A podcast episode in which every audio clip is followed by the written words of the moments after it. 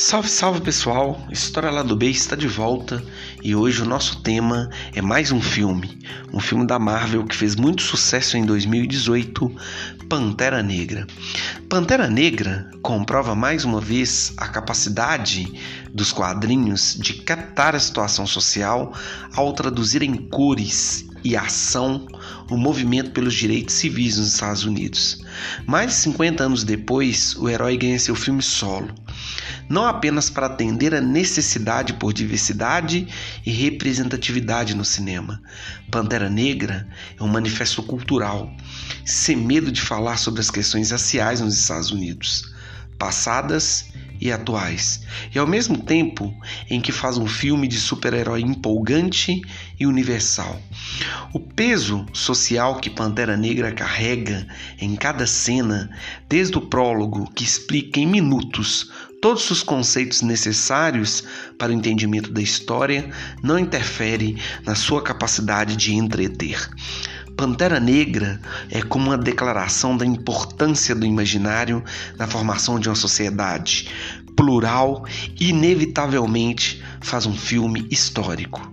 Seu herói é forte, ágil, justo está pronto para ser admirado por uma geração de crianças e adultos e se tornaram das figuras centrais no futuro do universo cinematográfico da Marvel.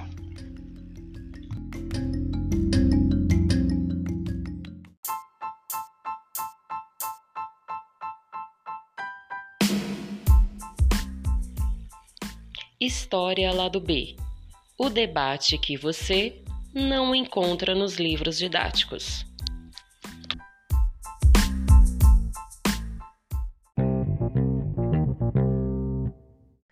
Salve, salve, nossos queridos ouvintes. Depois de um longo hiato, né, promovido por essa adaptação de professores em quarentena e ajuste aí de disponibilidade tanto minha como do professor Wagner, nós voltamos para gravar o História lá do B. E voltamos em grande estilo, né? Não poderíamos deixar de comentar um filme de 2018 que foi sucesso de bilheteria, concorreu ao Oscar, chegou a ser um dos assuntos mais comentados do Trend Tops do Twitter, tá? E a gente então resolveu hoje trazer uma discussão aqui em pauta que é Pantera Negra, né, o filme do universo da Marvel, que eu vou chamar meu companheiro aqui, que é fã também desse universo Marvel, Wagner Alves, para a gente poder fazer uma discussão diferente. Né, uma discussão fora do trailer de aventura, mas uma discussão sobre questões históricas, sociais e, por que não, raciais que esse filme trata. Boa noite, Vaguinho. Obrigado pela presença. Vamos então tentar estabelecer uma visão crítica sobre essa obra de cinema aí. Fala Marquinhos, muito boa noite. Mais uma vez, muito obrigado pelo convite. É sempre um prazer estar a postos aí para atender o seu chamado, né? Sempre trazendo conteúdo aí que nos toma um certo tempo e infelizmente com essa nova adaptação aí é, acabamos deixando os nossos ouvintes um pouco de lado, mas estamos retornando aí devagarzinho, já estamos com outros pontos em pauta aí, se Deus quiser, vai em breve a gente vai ter novas sequências aí. Tamo junto. Tamo junto. Vaguinho, Pantera Negra, antes da gente entrar na sua na discussão aqui, nós vamos uma discussão mais filosófica, sociológica, histórica, suas impressões sobre o filme, na época que ele foi lançado, sua visão. Eu lembro que você fez um trabalho muito legal com seus alunos sobre a questão de empoderamento, representatividade. O que, que você fala, assim, de modo geral, antes da gente aprofundar a discussão? Olha, eu sou muito fã da, de quadrinhos, né? Sempre gostei de quadrinhos. É, a autonomia desses quadrinhos para a produção de filmes, séries, documentários, é, foi muito interessante. E são filmes realmente de grande público, são filmes que têm, que trazem é, uma sensação de aventura bem interessante. E os filmes da Marvel, assim como os filmes da DC, que a gente não vai entrar na discussão de DC Marvel, o objetivo não é esse, é, são filmes de grande bilheteria, de fato. Né? E o que é mais interessante é que, dentre todo o universo Marvel, uh, o Pantera Negra ele tem uma visão um tanto quanto diferente da sequência do projeto por trazer uma discussão muito presente né, no filme, na montagem, na fotografia, um filme feito dentro de uma história em quadrinhos, dentro de um universo muito mais amplo, mas um filme que traz uma mensagem de negros para negros que é muito interessante. Né? E você comentou desse trabalho, realmente, né, fiz um, um trabalho tanto com, Mar com Pantera Negra contra o Capitão Marvel, de empoderamento, de representatividade, né? Teve um grupo de alunos para poder assistir, depois a gente fez um debate, é, eu e outros professores, na praça de alimentação. Foi interessante porque o público externo, que não fazia parte do colégio, foi parando para ouvir, foi parando para assistir, foi, foi bem legal, foi, foi interessante. Eu até dei entrevista para o site do, do, do, shopping daqui de Sete Lagoas, foi legal, achei, me senti, me senti privilegiado, vamos dizer assim. Engraçado, Wagner, você está comentando sobre isso. Eu já tenho uma relação um pouco diferente. Eu nunca fui muito fã do universo Marvel de si, né? Essa cultura que eles chamam de cultura geek ou cultura nerd. Mas o Pantera Negra, ele me chegou de outra maneira. Eu escutei uma música do eu conheci o herói, mais ou menos, assim, de escutar falar, pois eu escutei uma música do Emicida, que inclusive indico aí para quem nunca escutou, que se chama Pantera Negra, e aí entrei no YouTube uma vez e fui, tem dentro do, do canal do Emicida, né, do, da produtora dele, que se chama Lab Fantasma, tem um quadro que se chama Decodificando Emicida. E lá tem algumas músicas que ele vai analisando verso a verso, como é que ele criou, como é que necessariamente ele, ele organizou o pensamento ali.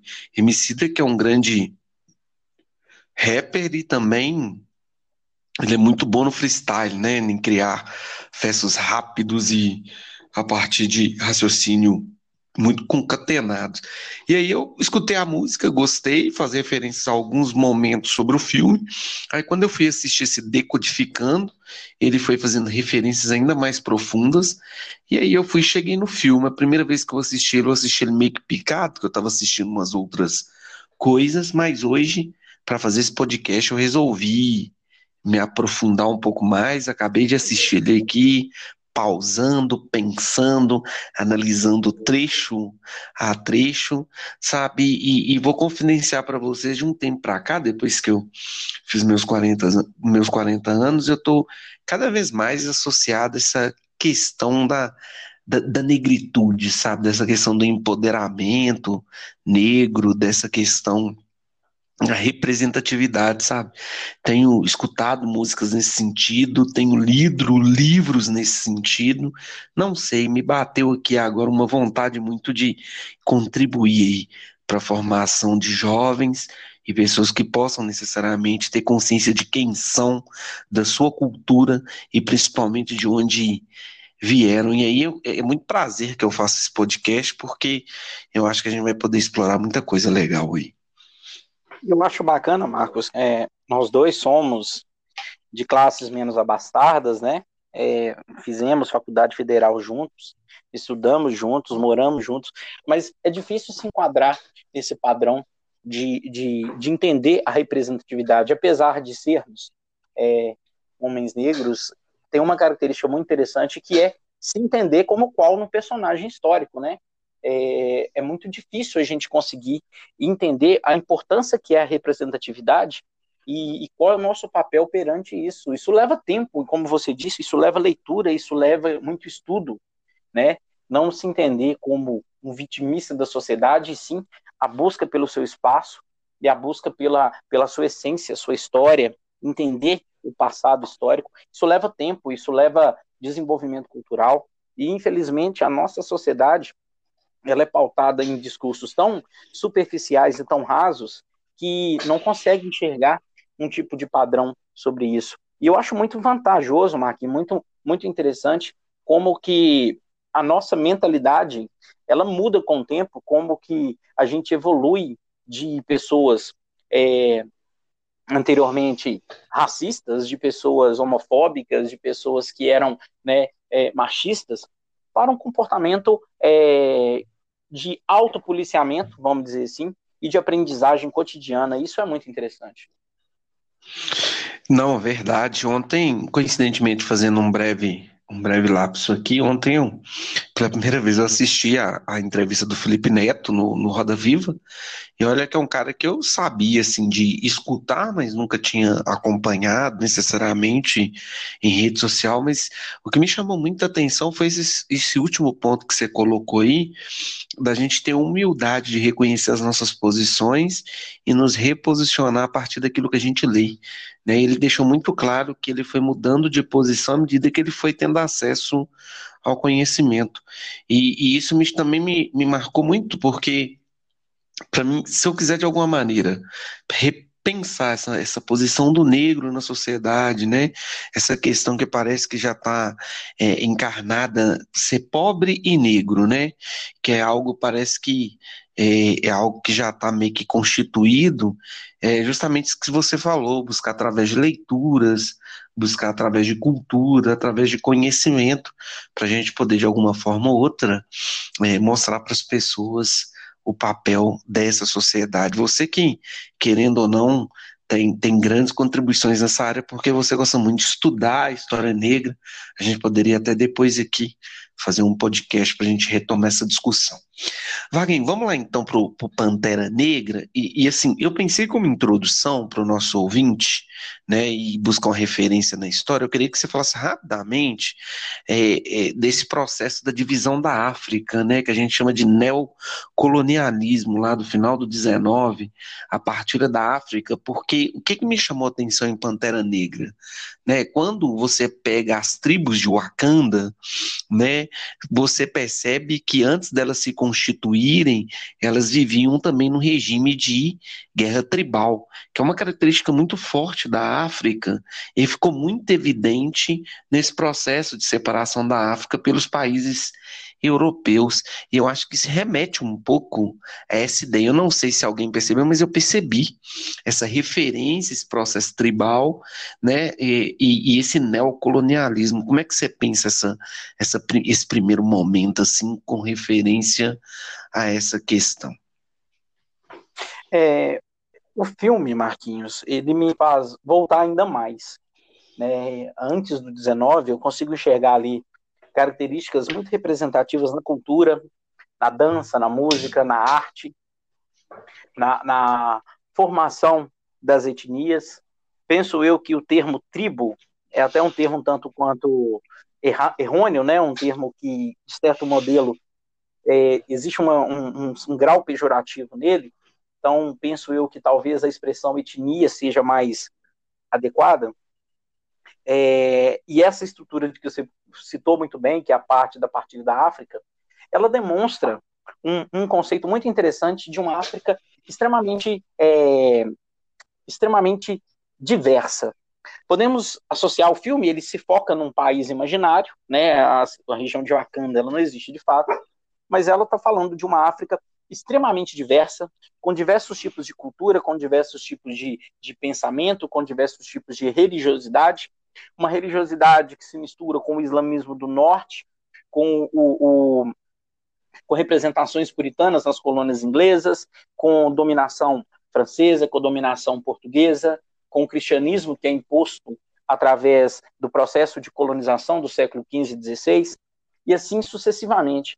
E ao mesmo tempo que você tem toda essa imposição cultural que vem dos países europeus, existe também uma, uma resistência da cultura da cultura africana, né, e dessa multi, multiplacidade dessa cultura africana, que é muito interessante. Temos a ideia, quando a gente está dando, quando falando sobre cultura afro, que parece que esses negros vieram todos do mesmo bojo, todos no mesmo, né, no mesmo navio negreiro. E a gente tem uma questão muito interessante, Marcos, que é justamente essa diversidade que existe entre eles.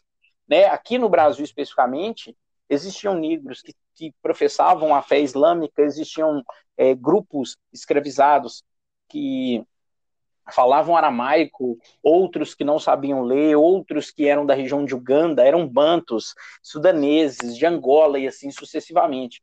E cria-se a concepção de que se joga tudo num bojo, só num caldo efervescente, que é uma cultura escravizada.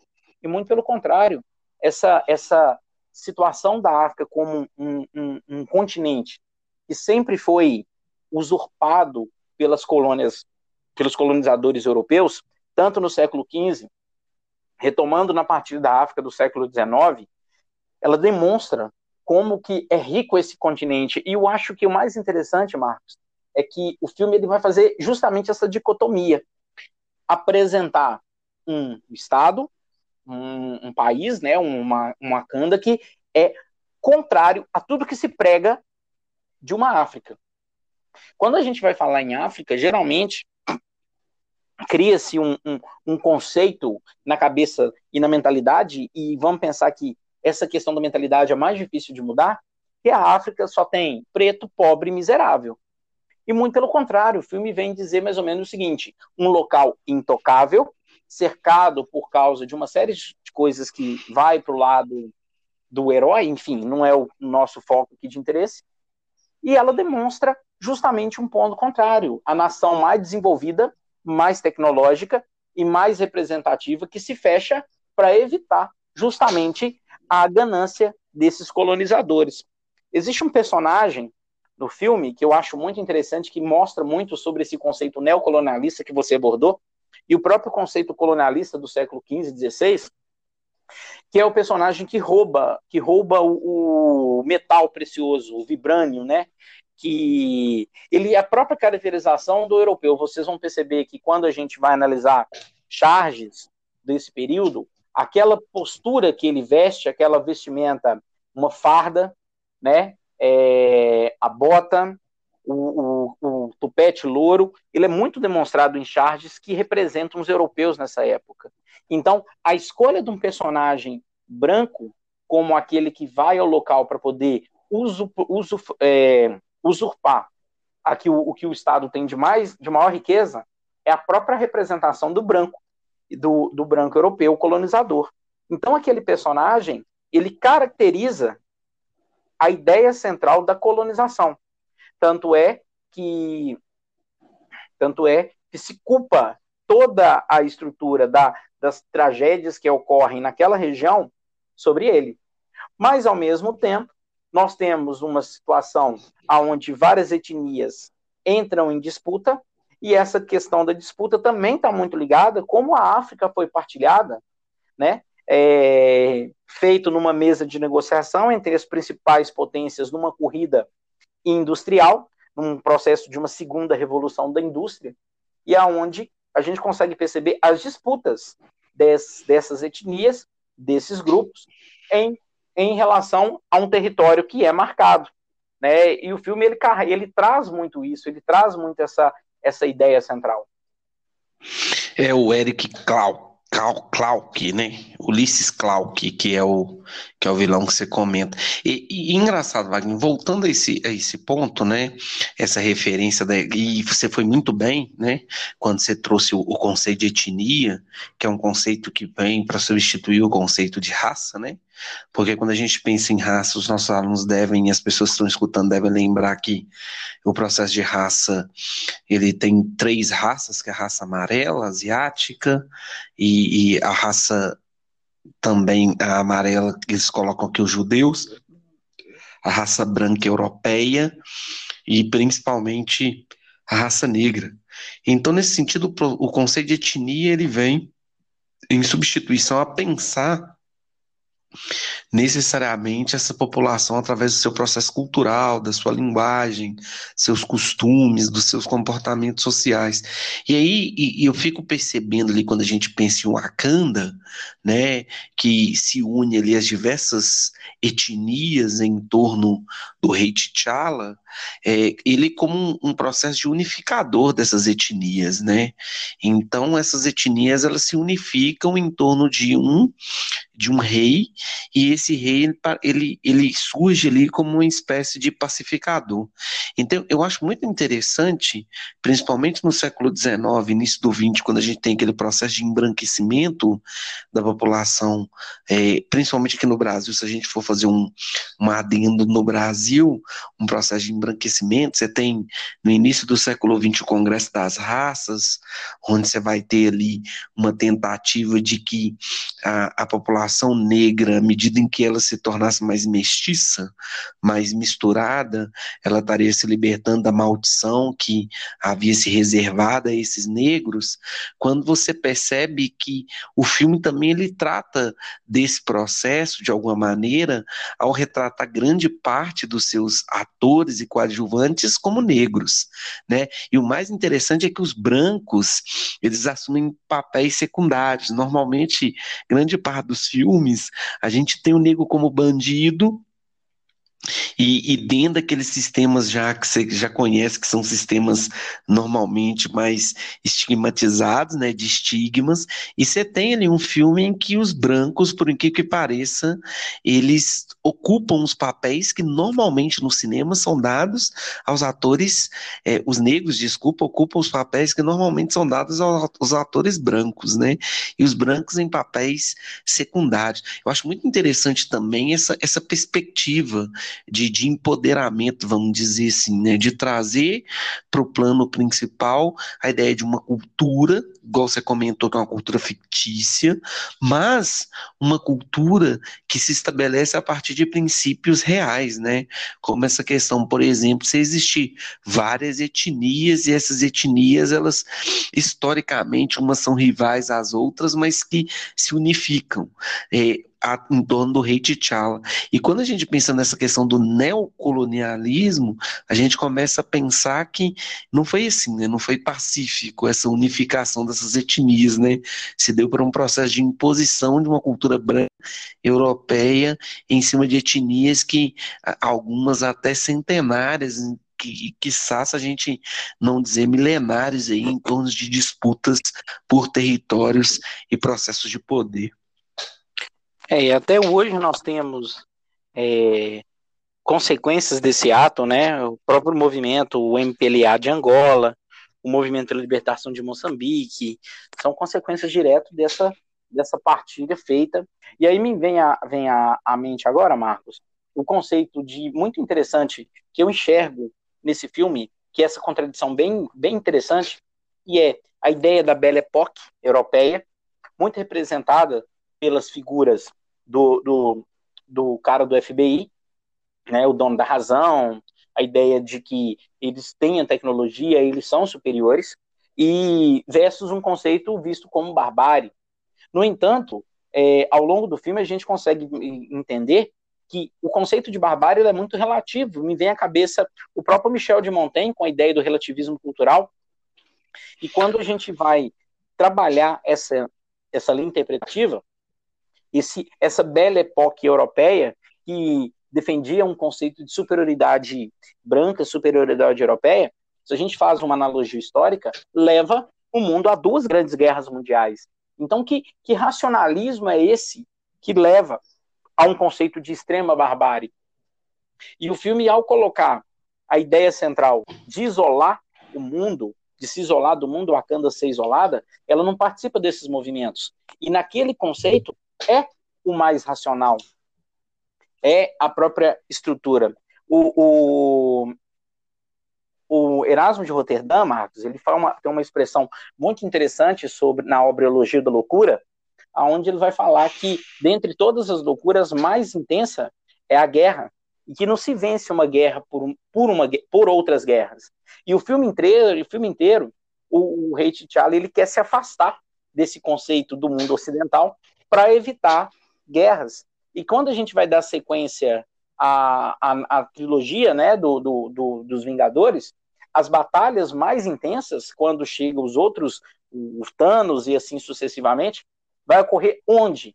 Dentro de Wakanda. E isso mostra o quê? Que é, é uma sociedade que era pautada como bárbara, como louca, no entanto, essa representação de loucura ela se torna extremamente relativa. Então, o Montaigne e o, e o, E o Rotterdam me vem muito à cabeça neste momento por causa dessas estruturas. É, é, engraçado, né? É, você está falando isso? Não, Montaigne é fundamental aí, principalmente com a ideia que ele traz também de que, que é, o que, que pode provar que o europeu é mais desenvolvido do que o, os povos encontrados, né? Que é a ideia lá do, do humanismo que tá, começa a surgir. Montaigne está ali naquele processo entre o fim do Renascimento e o início do Iluminismo, né? Eu, eu sempre, quando vou tratar de Michel de Montaigne, eu chamo atenção para um filósofo humanista, né? Humanista do Renascimento, né? É, o Gilmore é, que é o vilão lá de Akanda, que é o vilão negro, né? E, e, ele é muito interessante porque ele traz essa ideia que você acabou de falar de tratar a guerra com guerra, né? Enquanto necessariamente o rei T'Challa, ele não quer tratar guerra com guerra, né? Ele, o rei T'Challa, ele, ele pensa em principalmente devolver vida por vida, que é quando ele é resgatado pelo povo urso lá, ele necessariamente, o cara fala com ele justamente isso, né? Que ele não o executou quando venceu na primeira batalha e que ele também não faria isso. Então ele devolveu vida com vida. E, e, e tem no Gilmore a ideia de devolver guerra com guerra.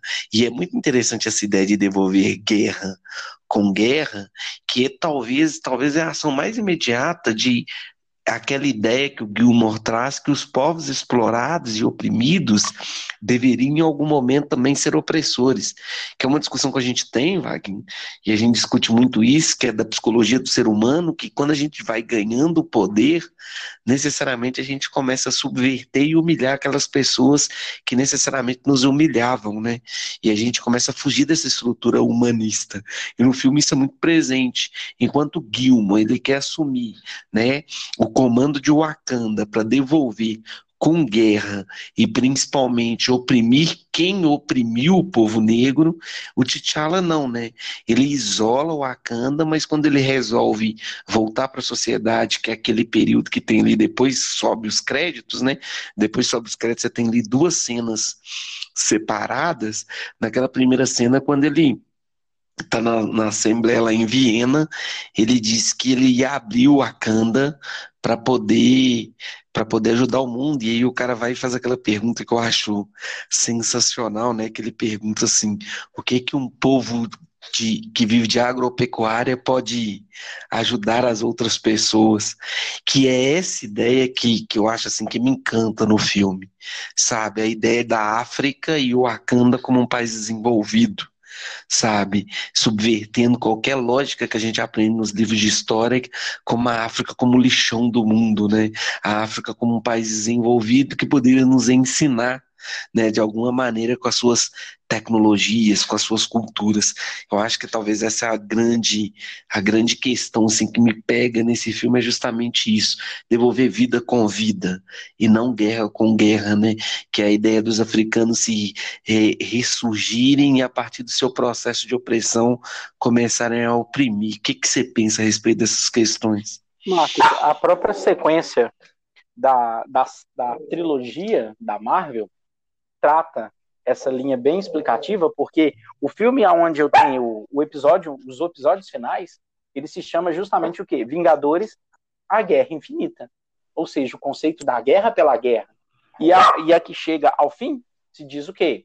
Vingadores, o ultimato, que significa o quê? O ponto de partida para a necessidade da paz. Então, os filmes trazem essa ideia de que a guerra ela é infinita, mas a busca pela paz ela é essencial. Então, o, o, o, e não é à toa que as, as batalhas ocorrem onde? Na, na, em Wakanda, né? Quando a gente vai dar sequência no filme, e isso aí é para quem já viu toda a sequência da Marvel, é, as batalhas vão se desenvolver em Wakanda, porque o conceito de guerra infinita só seria possível através de uma busca pela paz.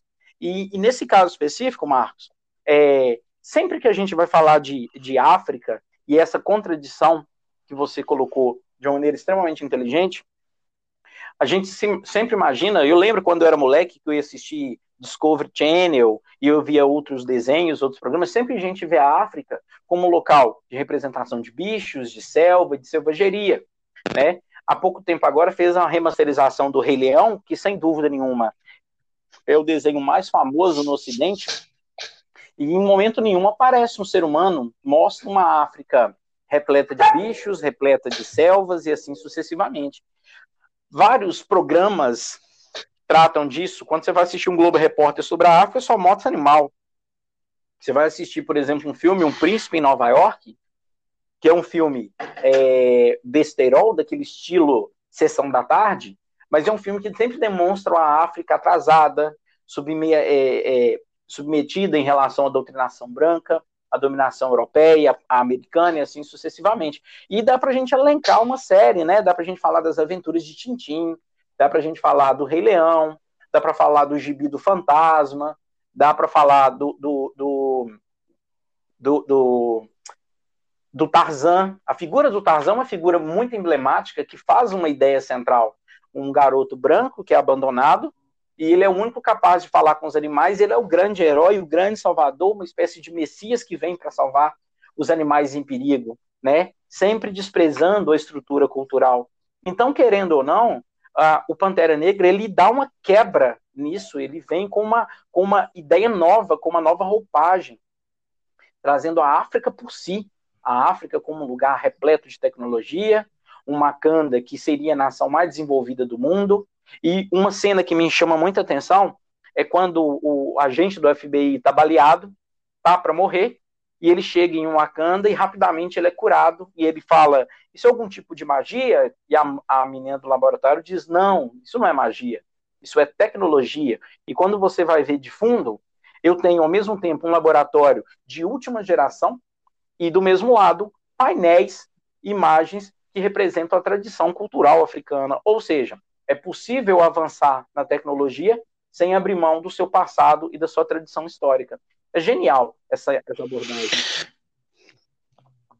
É, não, é, é, é perfeita, né, essa ideia de da África, né, de Wakanda, que é um país africano dentro da África, e aí você tem, por exemplo, as tribos que ficam lá na fronteira, né, e, e, que protegem, que dá aquela impressão de ser uma, uma nação de agropecuaristas, e na verdade você tem ali uma cidade que mistura a tradição, quando você sobrevoa, assim, alguns planos que foi criado em CG, né? Computação gráfica que você sobrevoa o Wakanda, você tem a parte da Wakanda histórica e você tem a parte da Wakanda tecnológica, é muito interessante. Depois, quando você vai vendo assim, esse CG de trabalhar essas duas Áfricas, né? Que é a África é, histórica e a África tecnológica. E o mais interessante também, é, é, é eu lembro aqui, Wagner, do Cecil Rhodes, né, que era um imperador aí do, que era um colonizador do século, desculpa, um colonizador do século Quando o Cecil Rhodes queria unir a África é, é, de ponta a ponta, né, da cidade do Cabo, né, até o Egito, né, até a outra ponta, até a cidade do Cairo. Do Cairo, numa ponta da África, até a cidade do Cabo, né, na outra ponta, ou seja, do Egito à África do Sul. E o Cecil de Rhodes falava que se ele pudesse, ele uniria a África e uniria o continente africano, mas no sentido aqui de exploração da África. Por que, que eu estou dizendo isso? Por causa da questão do vibrânio né? Esse subtema do vibrânio ser um metal tecnológico, condutor de energia, que você pode criar armas, você pode criar é, medicamentos, né? Que você acabou de falar aí da, da irmã do do T'Challa, quando ela fala, não, isso é tecnologia, essa cena também é muito emblemática, esse vibrânio, né? E por que eu estou dizendo isso? Porque a exploração da África sempre foi algo que sempre teve presente nos livros de história, né? A África sempre foi o lugar da matéria-prima, né? Sempre foi o lugar é, das commodities, né? O lugar onde você ia tirar ali a base para poder abastecer o mundo, né?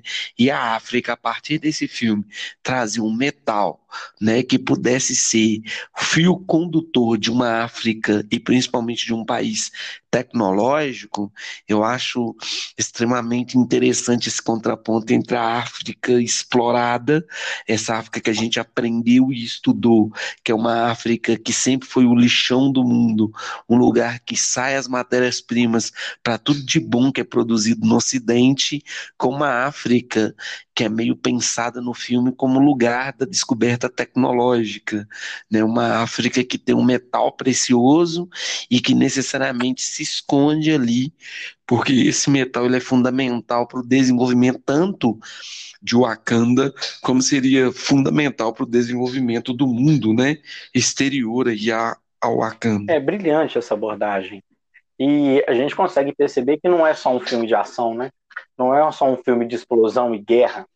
É um filme que traz uma mensagem muito forte sobre todas as relações e como que esses personagens tentam é, tentam se estabelecer. Marcos, é, duas cenas me chamam a atenção. Uma, e eu queria saber o seu posicionamento, que é a cena final, onde é, depois do confronto entre os dois panteras, é, que o cara fala que ele não precisava morrer, ele poderia continuar, e ele diz para continuar preso, nossos antepassados sofreram e a, e a prisão, a escravidão é pior do que a morte. Eu queria, sabe, queria perguntar para você, como é que foi sua relação em relação a essa cena específica? Porque para mim, eu acho que foi a cena mais forte no filme. Vaguinho, você tem ideia? Eu anotei a frase, tá? E aí eu vou repetir aqui para os nossos ouvintes. Só me joga no oceano com os meus ancestrais, que saíam dos navios, já que a escravidão é pior que a morte. Tá? Essa cena é para mim a cena que necessariamente me marca muito, porque você tem duas questões que eu acho que perpassa o filme.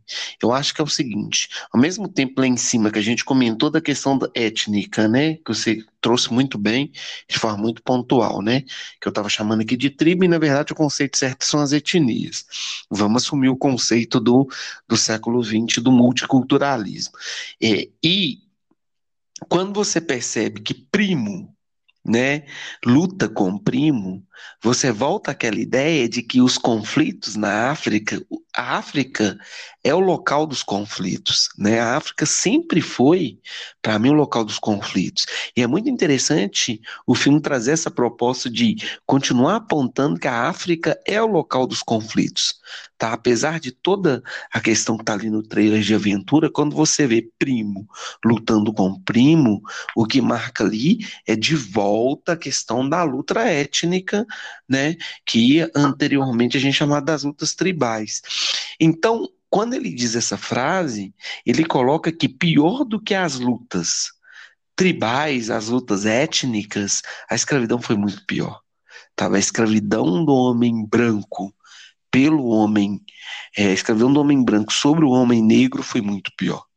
Né? Então só, só, só me joga no oceano com os meus ancestrais que saíram dos navios, já que a escravidão é pior que a morte. Ou seja, essa frase, ela traz para mim o referencial de quanta escravidão ela foi algo extremamente, extremamente genocida, extremamente cruel, que se assemelha aos campos de concentração do nazismo, onde milhões de negros foram mortos, né? E eu lembro de uma aula que a gente deu e você poderia até explorar esse conceito, se se jogar no mar como questão de resistência, né? Eu prefiro morrer nessas águas salgadas aqui do que necessariamente chegar a um lugar onde eu vou ser escravo, né? Eu prefiro morrer nas lutas por território, essas lutas que eram travadas pelos meus ancestrais diante da nossa terra sagrada, do que ser não ser ninguém num território desconhecido. Então, para mim, essa cena é a cena que me faz ganhar o filme, tá? E, e, e que e esse filme também eu esqueci de comentar com você, trabalha uma outra questão que a gente pode discutir daqui a pouco, que é a questão que continua em voga dos refugiados, né? Dos refugiados africanos, né? Aquela ideia que. E eu queria trabalhar esse conceito depois de refugiados, como aquela questão central de todo mundo que está aí na rua, né? Que não tem direito. Mas, enfim, vamos voltar para a cena que você me perguntou. Para mim, é a cena que fecha a ideia central que diante de qualquer conflito a escravidão ainda foi pior, foi muito mais cruel. Era preferível a morte do que se tornar escravo. E o que eu acho mais impactante nisso tudo, Marcos, é que em pleno 2020, 130 e poucos anos pelo fim da escravidão, se cria um conceito de que a escravidão foi algo relativo, uma, uma, um, um discurso deslegitimador da brutalidade que foi isso, né, onde você tem, por exemplo, líder máximo do país dizendo no momento desse, ah, eu não escravizei ninguém. Tudo bem, você não escravizou, mas o seu país é um país escravocrata. E isso é muito forte. É, dentro dessa linha, a gente consegue enxergar como que, como que a escravidão é retratada no filme e como que a necessidade de uma, de uma resistência é muito impactante. Mas não uma resistência armada, mas uma resistência de ideias, de palavras, uma resistência que, que vence o conflito pelo diálogo. Lembra muito, Marcos, é, formas como grandes líderes é, chegaram a, a, grandes líderes africanos chegaram a, a patamares mais elevantes, né? Como é o caso do próprio Mandela, né? Se eu puxar um pouco mais para baixo ali, eu tenho Gandhi. São homens que defendiam uma necessidade de pacificação, né? Puxando para os Estados Unidos ali, eu tenho o Muhammad Ali, que são nomes extremamente importantes, né? O próprio Martin Luther King, que defendiam uma necessidade de pacificação e a ideia de uma resistência sempre, resistir sempre, mas não resistir explorando, porque é muito fácil, como você disse aí, citando a filosofia, que entre ser explorado e se tornar um explorador é um caminho muito tênue. Então, esse cuidado no filme é muito importante ao abrir o cenário, né, abrir aquela cidade, a nova a, a civilização europeia. Então, eu acho que essa mensagem de que, por mais explorado que fomos, a necessidade de sermos é, abertos ao novo diálogo, ela é extremamente interessante. E eu acho que esse filme ele tem uma, uma, uma sacada assim simplesmente incrível. Não é, não é um filme, tá longe de ser um filme de herói, tá longe de ser um filme de ação. É um filme com uma mensagem é, muito forte. E isso me fez. Eu vi esse filme quatro vezes, né? Três vezes eu vi no cinema e, e uma vez eu vi, eu vi em casa. É, tem uma queda com o filme de, de, de super-herói, de fato, mas esse filme, e para mim a, a Capitã Marvel também, são dois filmes que trazem uma, essa ideia muito forte. Aí talvez a gente já faça um sobre Capitão Marvel e feminismo, Marcos, aí convidando alguém, é, alguma mulher para poder falar, porque o lugar de fala é extremamente importante, né? É, mas Achei incrível, cara, simplesmente inacreditável. Eu tinha feito uma pesquisa, Vaguinha, aqui, até para trazer para os nossos ouvintes, né? Quando a gente foi pensar lá as etnias de Wakanda, e aí eu, eu, eu meio que fui pesquisando, né? Quais seriam as referências da construção dessas etnias a partir do, da proposta, né, do filme. Você tem a tribo do Rio, né, que são as tribos que normalmente é, as pessoas que a etnia do Rio, que são as pessoas que têm pratos nos lábios, né, que é a tribo Surma e Mussai da Etiópia, então estaria ali representado a ideia da, da etnia das, da Etiópia, você tem a tribo da fronteira lá, que usa os, os é, rinocerontes, né, que são aqueles que guardam a, a, a, fronteira, e seria uma referência ao povo Lesoto, que vive na África do Sul, tá? É, que vão usar necessariamente mantos feitos de, de lã. Você tem a tribo dos mineradores, né, ou seja, a etnia dos mineradores, que é inspirada na tria Rimba, no norte da Namíbia, né, que é conhecida por usar passas feitas de orquídea vermelha na pele, chamada otizé, e você tem as Doras, Mira, as Doras Milage, né? Que, que é a comunidade Maasai, que também pode ser encontrada no norte da Tanzânia e no Quênia, muito bem representada pelos ornamentos e os trajes. Tá? E aí eu fui pesquisar e realmente foi uma busca em tentar de alguma maneira dentro de Wakanda trazer todas essas etnias, né? E que me acaba de novo voltando àquela ideia que eu comentei com você sobre como é que a cultura afro ela tá muito presente no filme, né? Como é que o filme se dedicou de alguma maneira a representar, né, essa questão da cultura africana, porque normalmente o cinema americano, ele tem como característica fundamental essa espécie de exotismo, né, que você comentou tão bem aí, o que, que é o exotismo, né? Ver o africano como exótico, quando você cita o Rei Leão, aí você citou o Rei Leão na minha mente, veio um outro filme que a gente busca como referência para pensar o conceito de exotismo, que é Ace Ventura, o maluco na África, né? Até pouco tempo, o cinema, no, o, cinema hollywoodiano ele tinha como característica ver o povo africano como exótico não só o povo africano, né, o povo africano, o povo da América Latina, o povo mexicano, se você for pensar, vê sempre esse povo como exótico, que a ideia de exotismo vem a ideia de diferente. E lembrando né? que e aqui não teve todo e lembrando um... que exotismo não é elogio, né? Exótico não é um elogio. Tem muita gente que aborda determinadas pessoas falando assim, nossa, certeza. que cabelo exótico você tem? Exótico não é elogio, é uma depreciação. É, falar que a pessoa ela tá fora de um padrão, né? Exotismo a gente usa, principalmente aqui no Brasil, para considerar pessoas que estão fora de padrão, né? Então, nesse sentido, é, é, muito interessante perceber que não se trata o filme ali como exótico, né? Tem toda uma produção buscando ali referências culturais, principalmente de vestuário, de comportamento, de caracterização de personagem, de figurino, né?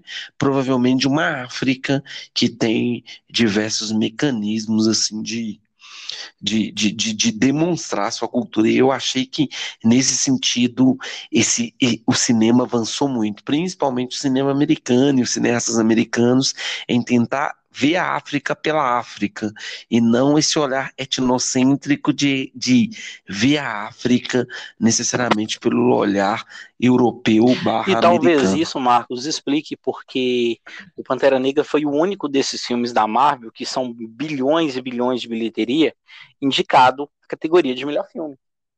É, porque não é um filme simplesmente de super-herói.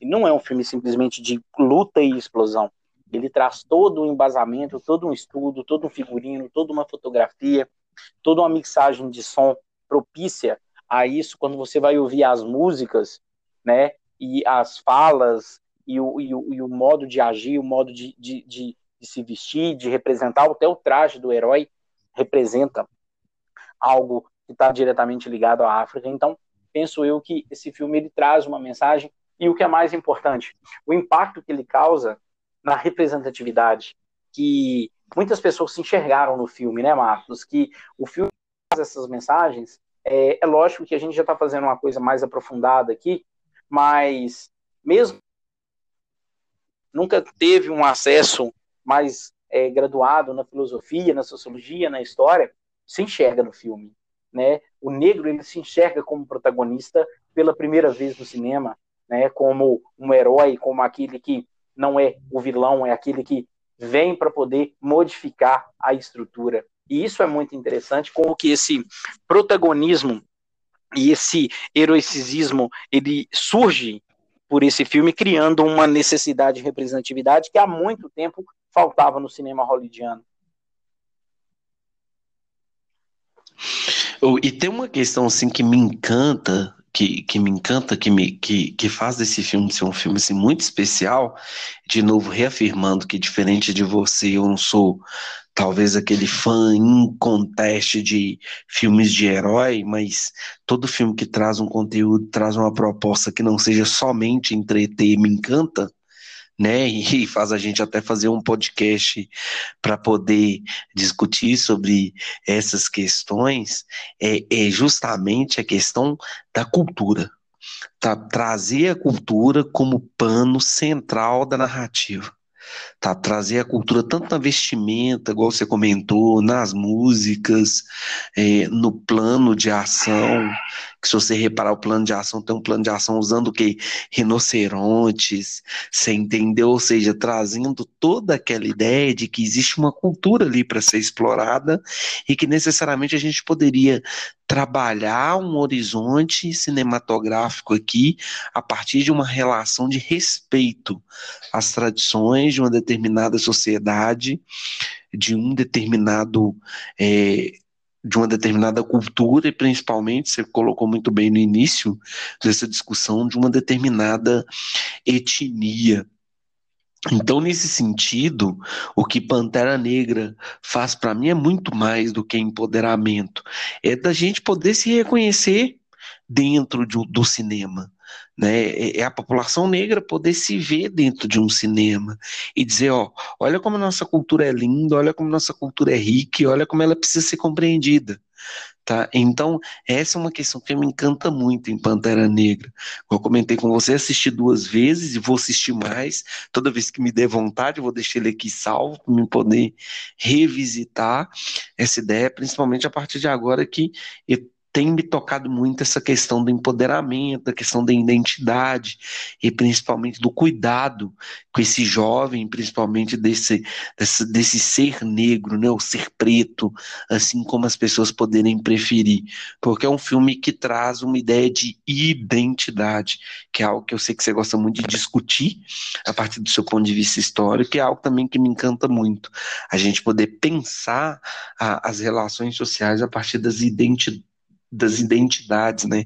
A partir de uma ideia de identitária, que eu sei, como você comentou muito bem, afasta determinados grupos e pessoas que, e que acreditam que não tem nada a ver com essa construção identitária. É, e coincidentemente, hoje, um dia tão trágico, onde um, um jovem foi assassinado no Rio de Janeiro, né? Esse, esse nosso debate vem muito ao calhar sobre como essa representatividade é importante, como que essa construção de identidade ela é importante, porque em pleno 2020, depois de todo um processo de escravização e colonização, a escravidão ela deixou marcas extremamente profundas na nossa sociedade e no mundo de um modo geral. É, você falou da, da questão da migração da África para a Europa. É, duas cenas me vêm à cabeça. A cena daquele haitiano haitiano não, perdão, senegalês, que foi quatro ou cinco vezes reprovado no, no Corpo de Bombeiros de Paris, e durante uma situação onde uma criança tenta pular de um edifício, ele escala o edifício e salva essa criança, e automaticamente ele é agraciado com um título de bombeiro, e a própria seleção que ganhou a última Copa com uma seleção extremamente é, miscigenada, aonde grandes nomes do futebol foram contrariados, como é o caso do Benzema, por ser de origem africana e não cantar La Marselhesa, né? Então, é, são cenas que a gente vê como que essa estrutura racial ainda é muito presente. E nesse dia de hoje, onde esse, nós amanhecemos com essa notícia tão triste dessa criança de 14 anos que foi alvejada pela polícia no Rio de Janeiro, é, demonstra como que o racismo ainda é algo extremamente estrutural no nosso país. E é interessante, Wagner, você comentar isso. A gente pode fazer até uma referência com o filme. Olha que interessante. Quando no início do filme é, o T'Chaka vai de encontro lá à futura rainha, né? E eles, eles abordam um, uma caravana que parece estar fazendo tráfico de escravos, essa é impressão que eu tinha, não sei se é exatamente isso, né? Aí ele começa lá o, a, a, o trailer de ação, aí de repente, quando ele vai matar, ela comenta com ele assim: não, é apenas uma criança. Né? E aí ele vai e desiste de matar porque era uma criança que estava sendo subjugada necessariamente pelo pelo, pelo ali, pelas aquelas pessoas ali que estavam fazendo aquele tráfico. E é justamente isso. É, é, é, você foi muito ao ponto da questão, né? Discutir identidade, discutir é, cultura, discutir conhecimento, talvez sejam os pontos fundamentais para a gente poder entender. Mas eu acho que é isso. Essa é que é, que é a discussão que a gente pode contribuir. Mais alguma coisa? Não, eu acho que colocar? A nossa proposta não era comentário do filme em si, mas paralelo a isso, eu acho que a gente abordou de uma maneira. Sempre vai ficar faltando alguma coisa, E aí nós pedimos aos nossos ouvintes aí que se quiser entrar em contato conosco, participar de um debate, vai ser muito bem-vindo. Não, com certeza. Vamos então agora para o nosso momento cultural. E aí, Vaguinho, qual que são as dicas culturais aí de quarentena, né? Lembrando sempre que quando a gente fala de quarentena, só falando aqui da classe média que pode ficar de quarentena, né? Que é a discussão que eu tenho travado aqui em casa, porque necessariamente existem pessoas que não podem estar em quarentena. Mas o que que você tem de dica interessante aí para as pessoas que podem necessariamente ficar é, em quarentena? Como você citou o Emicida, e eu achei muito, muito bacana. Eu também sou muito fã de Emicida, e inclusive nós dois já fomos em shows juntos dele. É, eu vou dar a dica do, do, do, da música do Emicida que eu particularmente gosto muito, muito que é Bang, tá? É uma música para você sentar, analisar. Fala muito sobre essa questão racial e é uma música que eu acho que hoje diferente de filmes ou livros, eu vou dar a dica de uma música que é Bang do Emicida. Emicida que fez duas lives já, né? Eu não sou muito fã de ficar assistindo essas lives, porque eu tenho uma certa preguiça, principalmente dessas lives aí que duram 7, 8 horas, mas a live do Emicida foi uma live que eu, que eu, eu, eu vi, eu achei bem bem interessante, algumas sacadas bem, bem bacanas, né? E eu vou dar uma dica de uma outra coisa cultural, não bem cultural, mas um, uma coisa que teve um certo impacto na mídia, que é o debate de política com a, com a Anitta, com a menina da C, C, CBN, que foi demitida, como é que é chama, Marcos? Eu esqueci o nome dela. Uh, você sabe de qual que eu tô falando?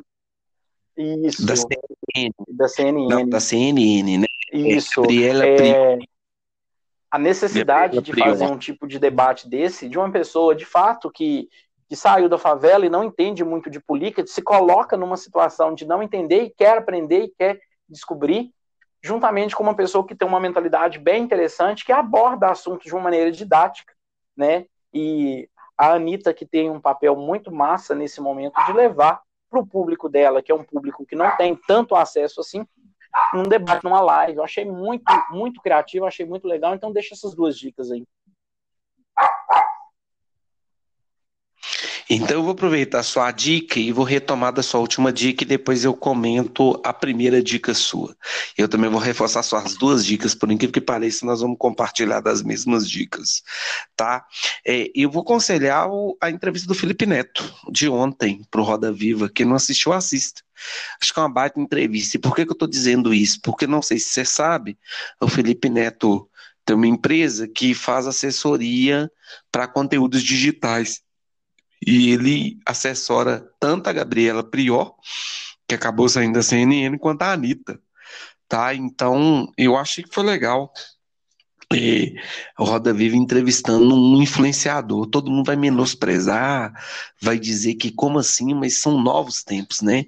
Hegel, que é um filósofo muito difícil da história da filosofia, diria que é o espírito do tempo né, com o espírito do tempo se manifestando. Estamos em tempos de rede social, de coronavírus, então é muito interessante, inteligente a entrevista do Felipe Neto. Quem não assistiu, acho que tem que assistir.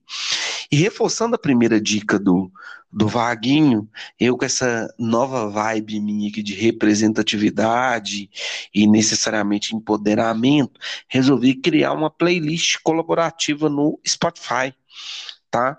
Vaguinho é, comentou até num, num trecho aqui do podcast do povo banto, né? O povo banto é um povo que está distribuído entre Angola, Nigéria e Camarões, que vai ser um, um dos povos mais presentes no tráfico negreiro para o Brasil principalmente saindo do Porto de Boa Esperança, na Angola. E por que eu estou falando do Porto de Boa Esperança? Que Boa Esperança é o nome de uma música da Emicida que eu gosto muito, que fala justamente sobre essa questão do empoderamento. O clipe dela é maravilhoso. Então eu criei uma playlist colaborativa no Spotify, chama Banto, E lá eu tentei colocar músicas que pudessem de alguma maneira falar sobre representatividade, empoderamento e movimento negro. Quem tem Spotify aí pode seguir essa playlist, inclusive dentro dessa temática, incluir músicas. As minhas duas dicas culturais, então, são estas. Assistir a entrevista do Felipe Neto ontem no Roda Viva, merece uma análise sobre essa entrevista, e seguir lá. É, a playlist Banto, que eu criei lá no Spotify, que é uma playlist que tem inclusive muitas músicas que eu considero que vão de encontro a essa discussão de hoje. Vaguinho, agradecer pela presença, falar que precisamos fazer mais podcasts, tá? E agradecer por hoje a gente ter falado um pouco sobre Pantera Negra, que é um filme sensacional e contando sempre com a sua colaboração e inteligência. Valeu, Marcos. Para mim é sempre um prazer, um privilégio poder contribuir dentro esse entre vários projetos que nós temos aí. Tamo junto aí para o que deve é. Grande abraço para você e para todos os nossos ouvintes. E o mais interessante, Wagner, que me parece que hoje a gravação vai estar tá limpa. A gente não teve nenhum problema hoje de conexão. Parece que a gravação hoje vai estar tá do jeito que os nossos ouvintes merecem. Valeu, Marcos, Paulo. Grande abraço. Abraço a todos. Finalizamos então mais um História lá do B, Pantera Negra. E conto com principalmente a divulgação de todos Falem com seu amigo que ainda não escutou para escutar, apoiar o podcast. Essa é uma iniciativa de dois professores que amam cultura, amam conhecimento e estão dispostos a ensinar qualquer curso. Então, se você escutou, gostou, indica para um amigo para ele poder também escutar e aprender juntos. Ficamos por aqui e na próxima semana a gente retorna com mais um tema para a gente poder debater. Tchau para todos e até a